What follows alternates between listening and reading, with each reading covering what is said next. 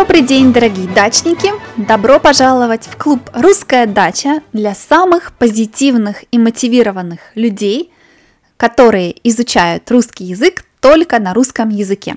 Меня зовут Татьяна Климова, и это подкаст номер 341. Начнем! Сегодня наша тема, дорогие дачники, это Фаберже – яйца Фаберже и украшения Фаберже. И вообще это семья Фаберже. Кто они?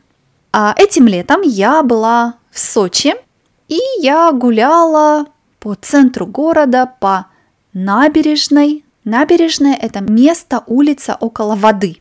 Сочи находится на Черном море, и в Сочи есть набережная, где можно гулять около моря.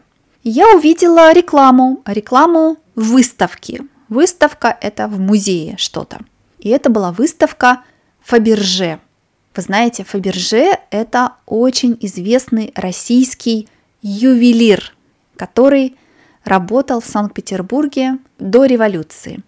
Ювелир, ювелир – это человек а, или магазин, ювелирный магазин, который продает или делает украшения – Украшение – это обычно что-то для нашего тела, да, для рук, для шеи, для лица, для ушей.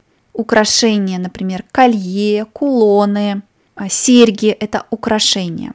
Вы можете послушать русский подкаст об украшениях. И также я делала встречу с дачниками о Фаберже и о яйцах Фаберже. Пожалуйста, если вы читаете транскрипцию, там есть ссылки. А я увидела в Сочи рекламу, рекламу выставки Фаберже. Я подумала, вау, как здорово, это уникальные вещи, я обязательно должна посмотреть на них. И я пошла на эту выставку, там было очень мало людей, потому что это был прекрасный летний день в августе в Сочи. Все гуляли по набережной или загорали на пляже почти никого не было. И можно было купить специальный билет с экскурсией. Это было совсем недорого.